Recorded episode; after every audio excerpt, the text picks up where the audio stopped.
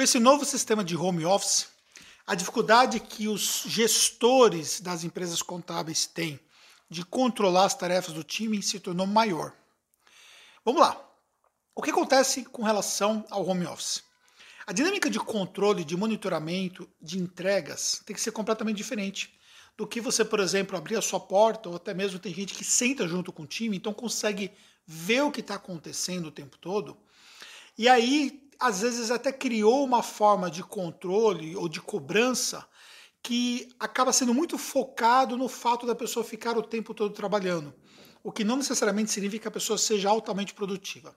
Só que agora, estando longe das pessoas, você se sente desconfortável diante dessa situação, porque você não sabe o que está acontecendo.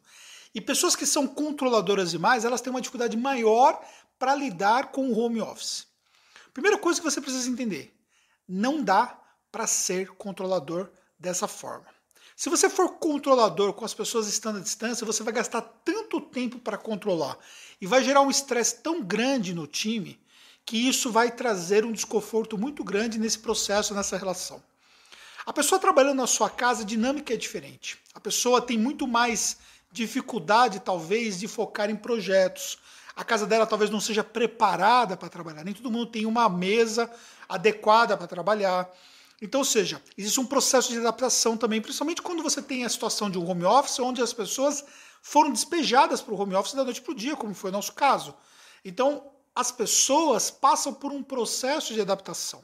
E nós estamos ainda vivendo esse processo de adaptação. E provavelmente, talvez fiquemos ainda um tempo nessa condição. Com certeza, depois dessa crise também, vários paradigmas serão quebrados. Perfeito. Mas nesse momento ainda está nesse processo de adaptação. Se o seu perfil é controlador, e aí você começa a ter dificuldade de conseguir monitorar o tempo todo e começa a criar outros caminhos para controlar. E isso torna isso mais difícil, porque você gasta o seu tempo e você toma o tempo do seu time para poder atender esses controles. Então, sobre o ponto de vista de controle, a melhor coisa que você pode fazer é ter esse controle via um gestor de tarefa. Se a sua empresa já implantou um gestor de tarefa antes, fica mais fácil, porque você já tem isso rodando dentro da sua organização. Se a sua empresa não fez isso antes, o que você tem que entender é se esse é o melhor momento para começar com o gestor de tarefa estando à distância. Porque existe um processo de implantação de início e talvez não seja o motivo, até não seja o momento. Talvez existem outras prioridades para você nesse momento. Talvez, por exemplo, o aspecto de relacionamento com o cliente, outras ferramentas e tal. Mas voltando, dentro de um home office você tem que se focar em controlar as entregas finais. Ou seja, o time tem que saber qual é o norte o que se espera deles, cada pessoa tem que saber o que efetivamente eles têm que fazer e as entregas finais devem ser controladas. Como é que você controla as entregas finais? Você controla desde a forma como você conversa com o time, por exemplo, você pode fazer uma reunião todo dia pela manhã e nessa reunião rápida e direta com vídeo, para você poder inclusive criar um processo de conexão com o time. Nessa reunião você vai perguntar para ele o seguinte: o que é que você fez ontem e o que é que você tem hoje para fazer? E aí, com base nisso aí, você vai ter um feedback. Ah, eu fiz ontem e resolvi o problema do seu João. Tá, mas você só fez isso o dia todo? Ah, não, mas eu fiz também tal coisa. Aí você começa a ter mais análise do que está sendo feito de entregas e, ao mesmo tempo, também consegue medir esses resultados. E o time também começa a perceber claramente que você está sobre o comando da situação. Paralelamente, também, controlar através das ferramentas os atendimentos que são feitos, é, o que está acontecendo em relação às entregas de obrigações acessórias. Peraí, Anderson, mas as obrigações acessórias foram ali todas postergadas o pagamento ou, ou a entrega. Aí você tem um problema na mão, que as empresas contábeis têm esse problema, que elas estão vendo que é uma vantagem, mas na verdade vai se tornar um problema. Porque aquilo que você não está entregando agora na quarentena, você vai ter que entregar depois que você voltar da quarentena. Só que quando você voltar da quarentena, você vai ter uma série de outras obrigações para fazer. Aí você vai ter as obrigações do mês, junto com as obrigações que era para ter sido entregue que você não entregou, e consequentemente você vai ter ainda os problemas do cliente que estava parado, que voltou a funcionar, aquelas demissões todas que você está fazendo, você vai ter que readmitir parte delas.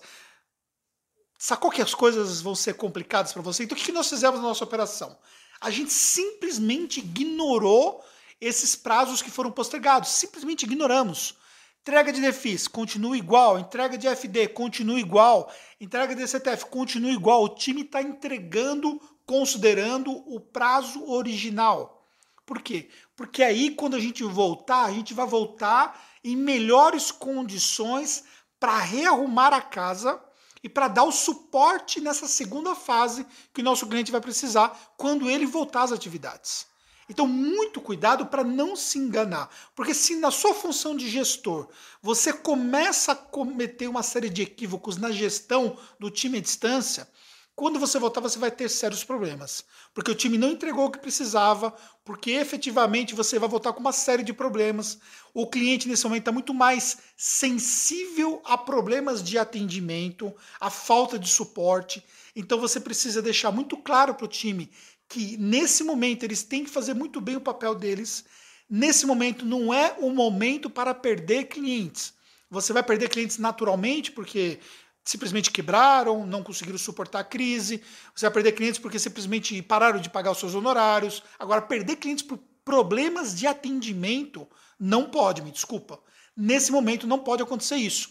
Então, sentar com o seu time, dizer qual é a situação, medir claramente quais são as pessoas que estão aptas para trabalhar de forma adequada no home office são elementos fundamentais nesse processo. Então, ou seja, você não vai ficar controlando tudo que o seu time está fazendo, não vai ficar estressando o seu time desnecessariamente, mas também não vai deixar as coisas largadas. Vai administrar as tarefas de forma que o fluxo vá fluindo todos os dias. Cuidado para não deixar as prorrogações ficarem tudo lá para frente e depois você ter um monte de coisa para se preocupar quando as coisas voltarem numa relativa normalidade. E muito cuidado também para você não perder o controle do atendimento que é feito ao seu cliente. Ferramentas, é, a forma como você vai lidar com o time, você tem muita instrução a respeito disso. Nós temos lives que nós colocamos no YouTube, nós temos conteúdos no IGTV falando sobre isso. Consome esses conteúdos, aprende com quem está fazendo na prática, que vai te ajudar você a ter ali insights para você ajustar. E acima de tudo, ó, pensa que a sua mente, aqui dentro da sua mente, da sua cabeça, tem que estar preparada com essa situação de lidar com, o time à distância.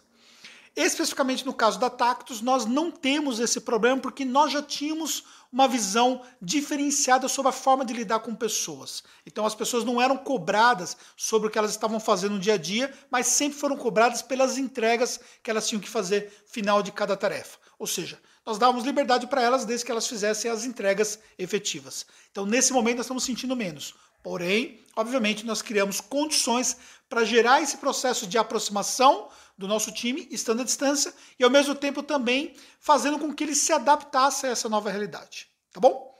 Espero ter feito sentido para você. Sabe mais uma vez, como eu já disse, que os comentários seu aqui embaixo é muito importante para ajudar a produzir novos conteúdos para você. E nos encontramos no próximo conteúdo.